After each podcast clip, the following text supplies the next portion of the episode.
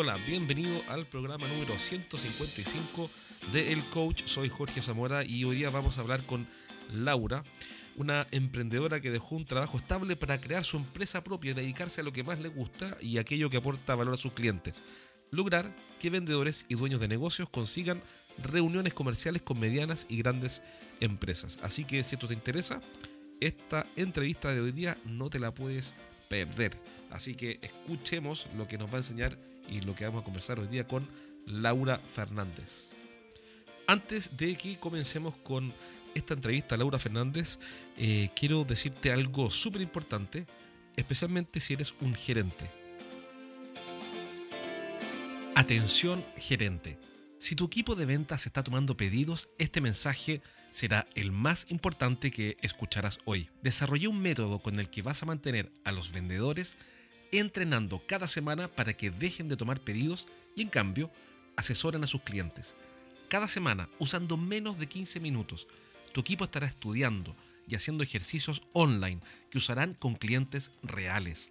Además, cada semana tú y yo tendremos una videoconferencia en la que resolveremos tus dudas, verás los casos de otros gerentes y lo que ellos están haciendo en sus empresas. Entrarás a un grupo de apoyo exclusivo en mi círculo privado en el que te daremos feedback y consejos para mejorar tu gestión comercial. Si estás dispuesto a invertir cerca de 9 dólares diarios para entrenar a todo tu equipo de ventas y entrenarte tú conmigo, ingresa a uneteajorgezamora.com únete a jorgezamora.com y comienza hoy mismo. Esta suscripción, además, no tiene ningún riesgo. Puedes cancelarla con un clic en cualquier momento. La entrevista que vas a escuchar ahora eh, es sobre la experiencia y los mejores consejos que tiene Laura, quien lleva media vida aprendiendo sobre el arte de conectar y enamorar con sus textos y es capaz de convencer al más indeciso de los clientes para que acepte una reunión. Desde Enzimática y junto a su socio Francisco Durán consiguen que llegues a las reuniones clave que necesitas para ser proveedor de las empresas más grandes de tu país. Hola Laura, gracias por la entrevista de hoy.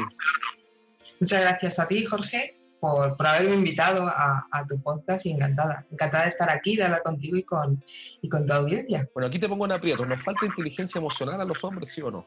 Diga. Quizás, uh, quizás sigo viviendo cambios.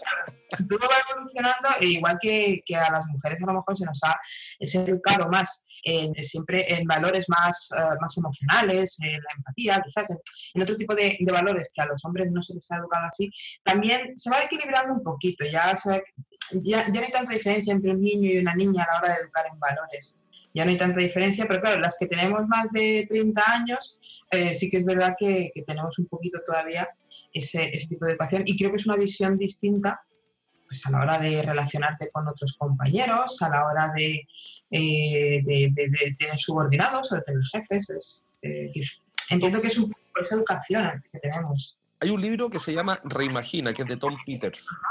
Sí. Y Tom Peters dice en una página, si tienes hombre, despídelos a todos en este minuto, idiota. En este minuto, punto, idiota, punto. Eh, ¿Por qué? Porque dice que las habilidades para tener éxito en el mundo moderno son femeninas. Es verdad que los negocios de hoy en día también están cambiando. Es que todo, todo está cambiando, todo es distinto hoy en día como era hace 10 años. se buscan negocios más empáticos con sus eh, consumidores, se buscan negocios que tengan cierta alma, cierto corazón y quizás es algo ah, en lo que quizás las mujeres, como digo, con, cierta educación, em, eh, nos, resulta resulta más natural. ¿De acuerdo? Nos resulta quizás más natural el, empatizar, el, transmitir ciertos, ciertos valores. No digo que los hombres no los tengan, lógicamente, sino que, quizás ese, se refiere un poco a eso, a, esa habilidad que traemos un poco eh, pues, eh, condicionada por, bueno, pues, pues, por tantos años de, educación de una manera determinada. Pero yo creo que es cuestión de aprender a todo. A todo se aprende y todo se puede evolucionar. Da igual la edad que tengas y da igual, sí.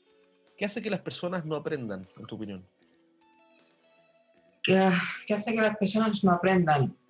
Creo que es em, el, el estar cerrados a, una idea, aferrados a una idea, el miedo, a, el aprendizaje al fin y al cabo es cambio, es cambio, entonces ese miedo al cambio muchas veces no queremos aceptar algo que nos están diciendo y nos cerramos. Entiendo que va un poco, un poco por ahí, entiendo que, que, el aprendizaje a es costoso por eso. ¿Y qué es lo que está frenando el aprendizaje de tu disciplina, que es conseguir reuniones con las personas que uno necesita para hacer el negocio? ¿Qué es lo que está frenando a los vendedores en ese aprendizaje, en tu opinión? Creo que la venta es un sector que, todavía sigue siendo muy tradicional. Tiene eh, eh, los que se dedican a, ventas eh, les está costando, les está costando el, cambiar lo que han hecho toda la vida de la misma manera, ver que las redes sociales realmente no son, no son un enemigo, que el correo electrónico no es un enemigo, que, que las nuevas tecnologías no les están quitando parte del trabajo, sino que son algo que acoplar y encajar a lo que ya saben hacer muy bien. Un vendedor que tenga 20 eh, años de experiencia no tiene por qué rechazar el utilizar LinkedIn o el utilizar el correo electrónico, al contrario, lo que tiene que hacer es aprenderlo y manejarlo, pero quizás haya una sensación como que eh, esto me está quitando el trabajo, yo no entiendo esto, yo no sé cómo funciona esto. Creo que, todavía hay mucho esa mentalidad de lo hemos hecho así toda la vida y ha funcionado ¿por qué no va a cambiar? ¿Por, qué va a cambiar? ¿Por qué lo vamos a cambiar si hasta ahora ha ido bien? Pues precisamente porque ya no va bien. ¿Cuál fue tu mayor logro hasta ahora? Hasta ahora, quizás la primera reunión con una gran cuenta. Esa fue, ese fue. Sí, sí, sí. Eh, creo que la primera reunión fue con el Banco, Banco Santander Central Hispano en, en Madrid. Con, porque fue la primera vez que nos dimos cuenta que el sistema de trabajo que utilizábamos para cerrar reuniones funcionaba y funcionaba bien, porque hasta entonces habíamos hecho muchos cambios, habíamos pasado por un proceso muy doloroso hasta que descubrimos qué era lo que estaba fallando y por dónde teníamos que salir. Y en el momento en el que cerramos la primera reunión, que además resultó súper fácil, resultó tan fácil que yo pensé, digo, el comercial va a llegar y no le van a recibir, porque no puede ser que lo hayamos cerrado con un correo, me han dicho que sí, pasaros por aquí y ya está. No me lo podía creer. Y luego cuando ya después llegó el comercial, le atendieron, celebraron la reunión después de esto hace unos tres años más o menos, y ha seguido trabajando con, con el banco, ha seguido vendiendo productos, servicios, o sea, eh, que han tenido después una trayectoria bastante y les han dado muy, mm, un gran volumen de negocio al cliente con el que cerramos esa reunión. Entonces, para eso fue el mejor, la verdad. Fantástico. ¿Y tu mayor fracaso ahora?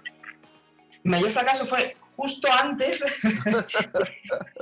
antes porque llevábamos como llevaba como dos años intentando sacar enzimática adelante, intentando, antes se llamaba concertadora, no era enzimática, pero intentando sacarla adelante no sabía por qué eh, cerrábamos reuniones, pero el cliente no cerraba ventas, Mm, no acababa de entender por qué no estaba saliendo, si, si, si le estábamos poniendo muchísimo esfuerzo, muchísimas horas, estábamos intentando hacerlo lo mejor posible y no entendíamos por qué.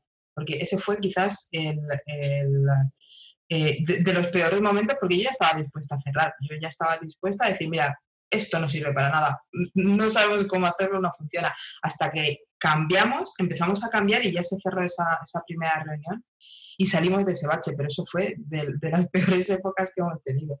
¿Y qué aprendiste? ¿Cuál fue tu principal lección ahí? Mi principal lección fue que tienes, tienes que pararte, tienes que pararte y sobre todo cuando, cuando, cuando estás metido en esa situación en las que Ah, no ves por dónde tienes que salir, no sabes por dónde tienes que ir, tienes que frenar, pararte, por mucho trabajo que tengas, te tienes que sentar, cruzarte de brazos y ponerte a mirar al techo y decir, ¿qué está pasando? Porque nosotros nos dimos cuenta de que para nuestros clientes no conseguíamos reuniones, no conseguíamos ventas, pero sí para nosotros. Y, el cliente con el que trabajábamos tenía una buena imagen online, hacía un servicio, prestaba un servicio estupendo, o sea, no, era cosa del cliente, era, era algo que no estábamos haciendo bien. Nos dimos cuenta que estábamos trabajando distinto y solo nos pudimos dar cuenta en el momento en el que paramos, nos pusimos a pensar y literalmente me crucé de brazos encima de la mesa y dije, aquí hasta que no me llegue la idea, no, no, no hago nada más. No sigo porque no tiene sentido. Entonces, muchas veces hay que frenar por muy carga de trabajo que estés, te tienes que parar y mirar alrededor. Mm. Interesante, al final las ideas vienen de la tranquilidad y el descanso. Sí, sí, totalmente. ¿Cuál es tu propósito en la vida? ¿Qué te mueve? Laura, ¿tú tienes algún problema con hacerte inmensamente rica es algo que te haga sentir incómoda la idea, como decir, no, no, yo no me merezco eso, yo la verdad es que prefiero no ganar mucho y así puedo parecerme más a mi vecino que está quebrado. No, no, no, no, no, no, eh, mm, sí que he tenido que superar todos esos problemas con el dinero, con la abundancia, con, con la ambición, que también hay mucha eh, eh, muchas veces eh, confundimos la ambición con, con el egoísmo o, o, con algo negativo realmente, ¿no? La ambición es lo que te mueve a mejorar realmente. Entonces, he tenido que superar. He tenido que superar. ¿Cuál fue la que más te costó superar? La, de, la del valor del dinero, el, el, entender que el dinero realmente no es malo, que ganar dinero no es malo, que tener mucho dinero no es malo. Es, es malo como llegas, si llegas de una manera incorrecta hasta ahí, es, es algo malo para conseguirlo. Pero si tú eres eh, totalmente legal, tienes un negocio que ayuda a, sus clientes, no, no hay nada malo en, enriquecerse o en crear riqueza, para nada, al contrario. Eso es algo que tuve que, eh, que, tuve que trabajar bastante. Y un poco esa mentalidad de mm, yo quiero ganar lo justito para para ir a, eh, bueno, pues para dar mis caprichitos, todavía, todavía tengo que trabajarla muchas veces, tengo que concienciarme de que eso es así, de que la mentalidad... Eh, cuando tengo momentos de estrés, me, de estrés me cuesta parar, pero me, he dado, me di cuenta que cuando iba a una charla, a una conferencia, eh, es cuando mi cerebro funcionaba más deprisa. Me di cuenta porque, porque no estaba haciendo nada más que intentar estar pendiente de esa conferencia a la que no estaba haciendo caso, porque estaba empezando a pensar y estaba anotando ideas. Y era porque estaba quieta parada, porque no estaba trabajando en el teclado, no estaba haciendo nada. Entonces, ese, mm, ese decir, a ver, algo no está bien. Párate, date un paseo, vete a correr, eh, vete a la calle, coge el coche, lo que sea. Ese momento en el que dejas de, trabajar, dejas de producir, es cuando empiezas tiene que haber mucho, mucho autoanálisis. Estoy leyendo ahora uno muy interesante de, Laura Rivas, eh, ah. se llama ah, eh, ay, ¿cómo era el título? Em, ¿Quién soy yo para merecer esto? Y va un poco por ahí, va un poco por esa línea, por esa, eh, ese de quién soy yo para ganar, quién soy yo para tener un negocio de éxito, quién me estoy creyendo yo para, eh, para hacerse. El, la estoy releyendo porque ya lo leí hace tiempo y es un libro que recomiendo bastante, sobre todo para eliminar ese tipo de mentalidad de, de no merezco eh, o, problemas con el dinero, con el mal entender el eh, que el dinero realmente no es, no es malo, para nada. No, a mí me parece hermoso, porque te ayuda a resolver una cantidad de problemas como claro, Claro, lo malo sería que lo consigas de una manera ilícita. Bueno, eh, exacto. Yo no conozco a nadie que le vaya bien eh, y que no estudie. Claro, claro, no, no, no, para nada, para nada, no puedes. nunca he visto. Ahora, no digo que, que, que, no, que solo estudiando te va a ir bien, pero pero todas las personas que tienen éxito y personas que admiro y con las que converso, son todas personas que estudian, de alguna forma. Es que no puedes saberlo todo. Tú no puedes saber, por, mucho que te pares a pensar y a autoanalizarte, no puedes saberlo todo. Siempre va a haber infinidad de personas, millones de personas que van a saber más que tú sobre temas que incluso, temas que, que desconoces totalmente que eh, eh, ahora mismo en pues, temas más técnicos, eh, más personales, da igual, tienes que leer, tienes que estudiar, tienes que aprender. Hoy en día el que no aprende, no, no emprende, para empezar. El que, el que no aprende, el que no estudia, no, no puede evolucionar porque no, no puedes saberlo todo. ¿Tú has tenido un mentor? ¿Has tenido un mentor alguna vez? Sí, sí, sí, he trabajado con mentores en distintos niveles, distintos puntos del, de, los proyectos. He trabajado mucho, por ejemplo, con, con, la EOI, dan formaciones para emprendedores y demás. Ahora nos están dando una formación en los talleres coworking de, de, Talavera de la Reina y nos ayudan bastante porque eh, suelen, trabajar con equipos de mentores muy especializados y que, se, que es gente que controla muy bien su, su materia. Y es cierto que, que, cuando trabajas con un mentor vas mucho más deprisa, muchísimo. Trabajas muchísimo, porque te toca trabajar y te toca currártelo, pero, pero avanzas a un ritmo al que no avanzas tú solo, porque tú solo vas, bueno, prueba y error, te puede salir mejor, te puede salir peor, pero un mentor siempre te va a dirigir un poquito el camino, aunque tú tengas que descubrir ese, ese camino, pero más o menos te va a decir, por ahí no vayas, que ahí tienes un barranco, si te quieres tirar es cosa tuya, pero lo tienes ahí. Entonces, trabajas distinto, sí. ¿Tú le recomendarías a alguien trabajar con un mentor? ¿A, todos? ¿A quién? ¿A quién sí y a quién no? A cualquiera que quiera hacer algo que desconozca para empezar. Es decir, eh, ahora mismo quieres, pues no sé, quieres aprender técnicas nuevas, quieres aprender cómo manejar eh, las redes sociales para vender, quieres aprender cualquier tema, recomiendo empezar por una formación. Si, lo desconoces absolutamente todo, ah, recomiendo empezar por una formación muy sencilla, lo más sencilla posible, para ver un poquito por dónde te puede interesar y a partir de ahí buscar un mentor, buscar mentores especializados en el tema o bien de, eh, eh, pues de, más amplio de emprendimiento, de, quizás más habilidades personales, quizás eh, más tipo coach o mentoría, pero siempre si, si quieres aprender algo nuevo, mentor.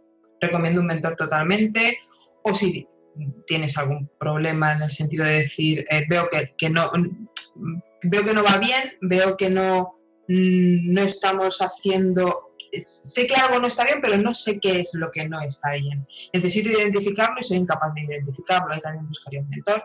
¿Cuál es la pregunta más importante, o más de una si tiene, que debe hacerse un emprendedor, el dueño de un negocio?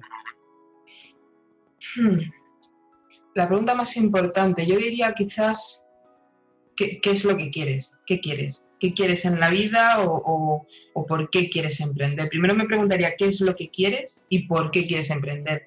No es lo mismo emprender porque me he quedado sin trabajo y no tengo otra cosa que hacer y voy a ver si por aquí sale la historia, a emprender con algo que tú sabes que va a funcionar, o no que sepas que va a funcionar, sino que sabes que es bueno, que lo puedes ofrecer y que te apasiona. Es distinto, es distinto. ¿Por, qué, ¿Por qué es tan importante esa pregunta? Para mí es importante porque al fin y al cabo es lo que te mueve, es lo que te hace levantarte por las mañanas.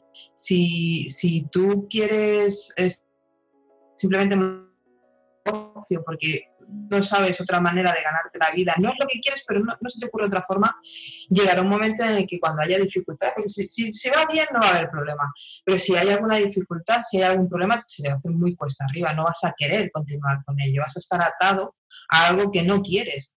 En cambio, si, si es algo que te mueve, algo que te ilusiona, por mucho que, vaya, mm, que, haya problemas, ves estas temporadas en las que trabajas 10 y 12 horas y que aún hay cosas buenas, hay cosas malas, pero así te sigues levantando y sigues trabajando porque tienes eh, esa, ilusión, porque sabes que es el motor de tu vida, eh, ese emprendimiento, ese trabajo, esa empresa que estás montando es lo que te ayuda me voy a levantar a las cinco y media de la mañana, cuando ayer me acosté a las 11 y voy a seguir trabajando y, y no te cansas. Pero es porque tienes ese, porque sabes ese por qué, para qué lo estás haciendo. Quizás el por qué como justifica algo que ya estoy haciendo, el para qué es para qué lo voy a hacer, para qué me estoy levantando tan temprano, para qué estoy trabajando hasta tan tarde, para qué estoy sacrificando eh, parte de mi vida familiar, personal, para qué estoy invirtiendo mi dinero, el por qué es, como ya lo he hecho, voy a ver por qué lo estoy haciendo. Y es importante preguntarse. Lo que yo me preguntaría quizás también el para qué, para, qué lo voy a hacer. ¿Cuál es tu película favorita?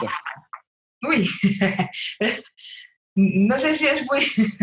quizás aquí me salgo de, la norma de, de, películas, a lo mejor de emprendedores. No, no tengo ahí películas, tengo películas favoritas, pero es muy a, nivel personal. Soy muy de, de cine absurdo, tipo Aterriza como puedas, Hot Shots, ese tipo de películas. Amanece que no es poco, que es una película que recomiendo a todo el mundo. ¿Amanece de qué? Amanece que no es poco. Es una película española de, pues, uy, pues no recuerdo el año, si es de los 70 o 80, a lo mejor estoy diciendo una barbaridad, pero es una película de humor absurdo que, recomiendo enormemente porque sí que te da una visión de la vida que dices, mira, da igual todo, lo que importa es, si algo extraño no importa, lo aceptas, lo acoges y lo trabajas como, bueno, como lo más normal del mundo. No se te enseña a aceptar la vida, venga como venga realmente. Ya, pero aquí te voy a apretar entonces, porque aquí la pregunta que tengo preparada es, ¿y con qué personaje de esa película te sientes reflejada? Ah, uy. Aquí, ya estás transpirando. Sí, quizás... ¿En qué me metí en esta entrevista? ¿En qué me metí? sí, la verdad que es complicada. Pues quizás en, en, ah, en Amanece... No, en Amanece que no es poco, no sé si me sabría identificar con, con alguno de los personajes, porque son todos muy extraños, pero con Hostot quizás con, con, con los protagonistas, porque realmente les llega una situación muy, muy absurda y para ellos es lo más normal del mundo. Cualquier cosa súper extraña es como, ah, sí, sí, claro, Claro, claro. Entonces, ellos le sacan partido de cualquier situación y, siguen adelante. No, no, tienen ningún problema por, por, lo más extraño que les haya caído encima. ¿Y no es ese acaso una descripción del mundo moderno?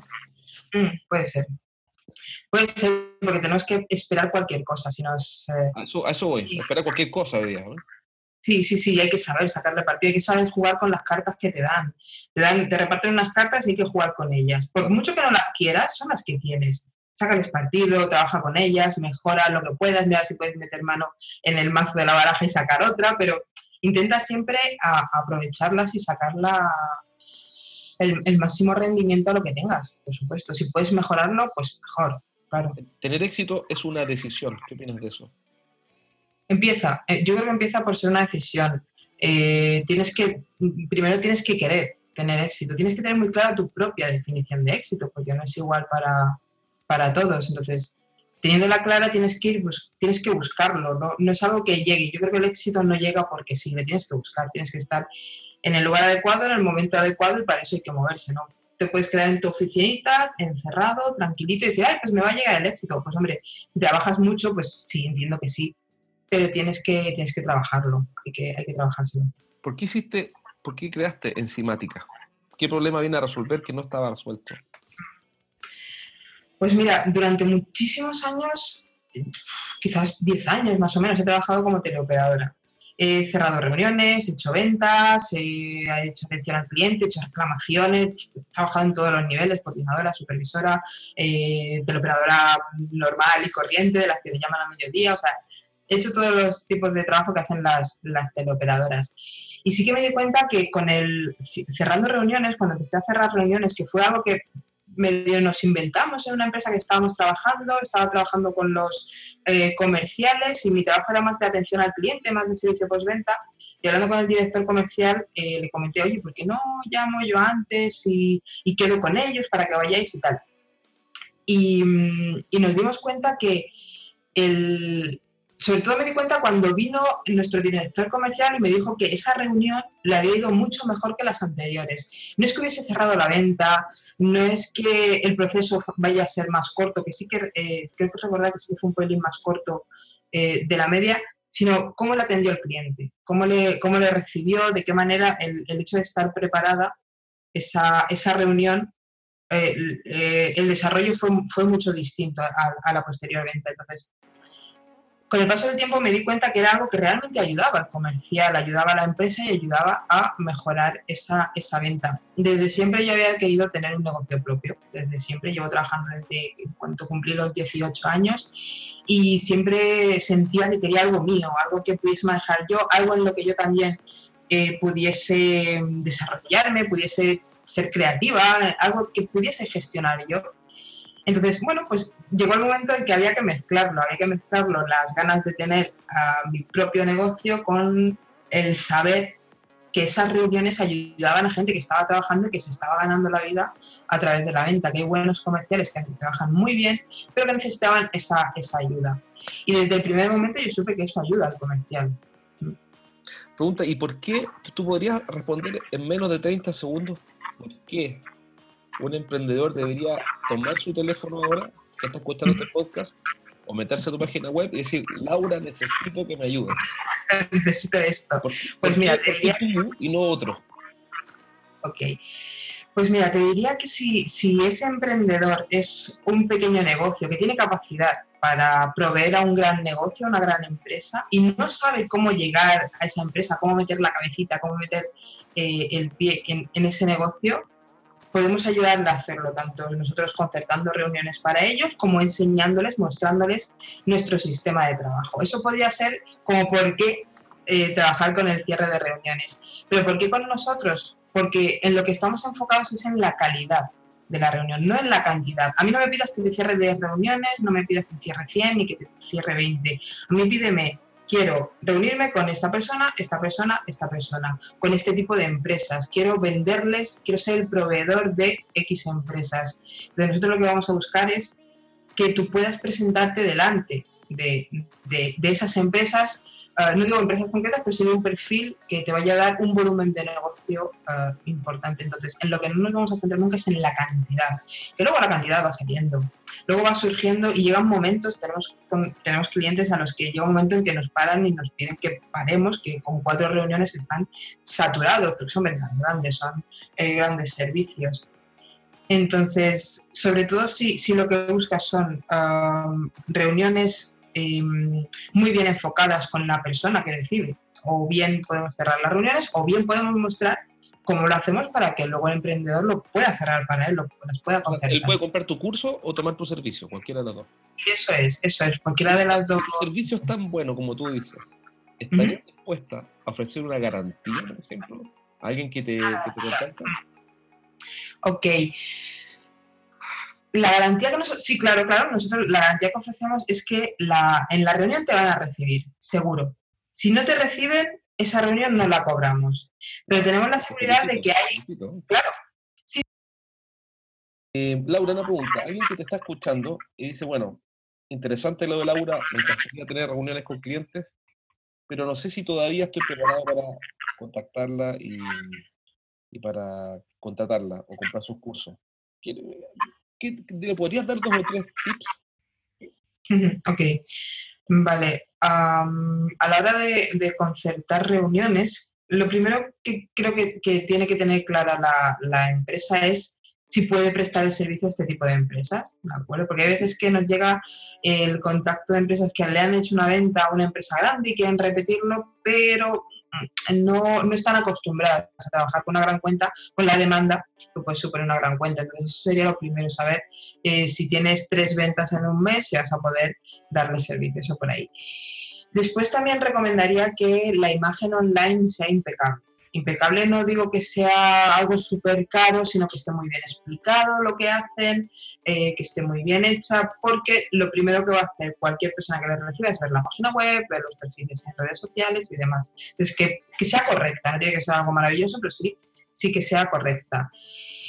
Y después lo que yo recomendaría es que se acostumbren a trabajar con los medios habituales como puede ser LinkedIn, eh, sobre todo si vas a, a B2B, eh, LinkedIn, eh, correo electrónico también recomendaría que, que no nos limitemos simplemente a, escribir correctamente, sino a saber cómo escribir para vender Cómo, enviar un presupuesto sin que sea la típica frase de, tal y como hemos hablado, adjunto presupuesto y quedaré llamarle dentro de una semana. Pues que sepan cómo, cómo entre comillas, vender ese, presupuesto, eh, que, aprendan cómo manejar todas estas herramientas que realmente nos ayudan, nos ayudan en la venta porque... Eh, igual que, que, antes, para conocer a un cliente, antes de visitar a un cliente, no tenías apenas información hasta que ya llegabas a la oficina, puedes ver su página web, puedes ver sus perfiles de, en redes sociales, tienes un montón de información y la puedes utilizar a la, hora de hacer la reunión, de, charlar con ese cliente, a la hora de enviarle el presupuesto, a la hora de decir, mira, como he visto que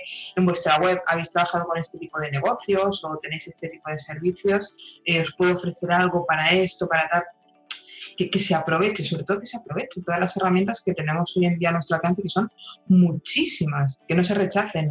Eh, que, se acojan y de alguna manera. ¿En qué estás en desacuerdo con lo que cree la mayoría? ¿En qué, estás en total desacuerdo con lo que la mayoría cree en esto que me acabas de comentar en estas ideas? Que lo importante es la cantidad. Es decir, entiendo que eh, dos ventas son más que una. Eso, es irremutable. Eso no, hay nada que decir ante eso. Pero sí que es verdad que a la hora de eh, preparar una venta o de dirigirte a un cliente tienes que tener en cuenta el coste de oportunidad, tienes que tener en cuenta el tiempo que le vas a dedicar a un cliente, eh, tienes que tener eh, muchas veces es mejor trabajar muy bien con un cliente que te dé una venta recurrente, con, quien, estés muchos años, que, que, que te compre una y otra vez, a doy un servicio y me voy corriendo y voy a por otro corriendo. Entonces, siempre eh, cuando hablemos de, cantidad, siempre voy a, pensar en el, servicio, en el mejor servicio que puedas prestar. Una vez que estás ahí, ya sí vete por cantidad. Pero al principio hay que centrarse en la calidad de lo que estás haciendo. Que si haces una venta, es una venta estupenda, que sea una gran cuenta. Es mejor aunque decía que es mejor eh, o que, es, eh, es, más interesante dos ventas que una, quizás si es una venta muy bien hecha, muy bien cerrada, un buen negocio, es más interesante que dos. ¿De acuerdo? claro, si el, volumen de, contrato de esa única venta es más potente, es más fuerte, es más recurrente que esas dos ventas, es más fácil trabajar con un cliente que con dos. Entonces, siempre intento, partiendo de una base óptima, buscar calidad más que cantidad. ¿A quién admiras y por qué? Admiro a, todas esas personas que, son capaces de, de, imaginar o, de, pensar qué es lo que quieren, de saber qué es lo que quieren, enfocarse en ello y trabajar hasta que lo consiguen. Eh, admiro mucho a todos aquellos que... que, nómbrame a alguien, un ejemplo para ti. Un ejemplo, uy, pues ahora mismo, ¿quién podría? Pues por ejemplo, he mencionado antes a Laura Rivas, me parece que es alguien digno de admirar, un poco por la historia que traía, que traía mucho, muchos de estos prejuicios de los que hemos hablado antes, con el dinero, con el éxito, demás.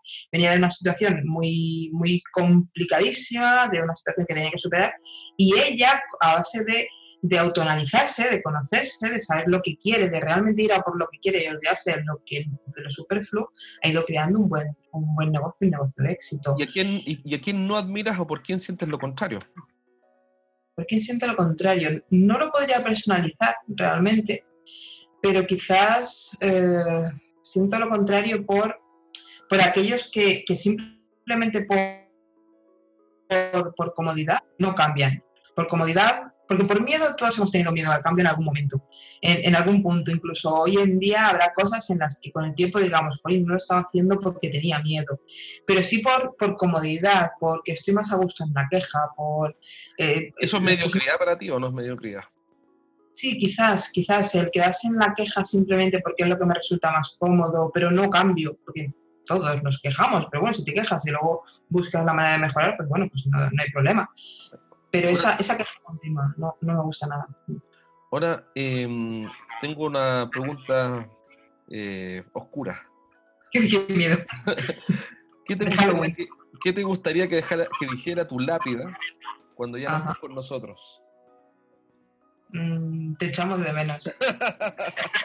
sí, sí, no sé, al final lo que importa es con quién te relacionas, las conexiones que creas con, tu gente en general, ya sea familia, amigos, conocidos, clientes, da igual, con tu gente, con quien tienes alrededor, que, te sientan cercano, que te sientan como parte importante de, su vida. Creo que es de las cosas más bonitas que te pueden pasar.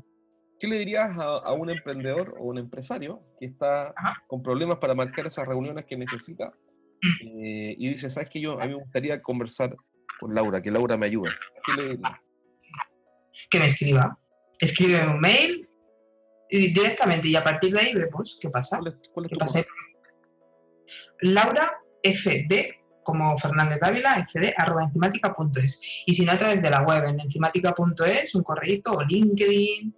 Eh, trabajo, trabajo sin ningún problema con, correo. Es más, prefiero el correo al teléfono, la verdad. Y, a partir de ahí vamos. Y enzimática es con Z, E-N-Z. Sí, enzimática, como una enzima. Perfecto. Enzimática.es, si alguien quiere contactarte, entonces está clarísimo. Y ahí tiene dos opciones, básicamente contratar los servicios tuyos o tomar los cursos, que también los tiene súper bien mm. desarrollados por lo que vi. Sí, o el podcast, que solemos dar pues píldoras, tips, solemos hablar de, de, pues, de recursos que vamos utilizando a la hora de, de, concertar reuniones y que pueden ser interesantes, que se pueden manejar de una manera eh, sin, necesidad de profundizar demasiado en, en ellos, se pueden utilizar de una manera sencilla. Perfecto, entonces si alguien quiere contactarte lo puede hacer mandándote un correo, un email o sencillamente entrando a enzimática.es y también te puede contactar por LinkedIn y entonces puede o tomar tu servicio o eh, comprar alguno de tus cursos o escuchar sencillamente el podcast donde también estás enseñando lo que más funciona para claro. reuniones. Claro, claro, eso es, sí, sí. Todo, lo que tenemos está entre la web y, LinkedIn, sí. Buenísimo, te agradezco muchísimo, Laura, que hayas venido a esta entrevista. Fue muy entretenido conversar contigo. Ojalá que en algún momento más adelante podamos retomarlo. Sí, a ti, Jorge, muchísimas gracias por invitarme porque ha sido un ratito muy agradable. Y, y nada, muchísimas gracias, de verdad.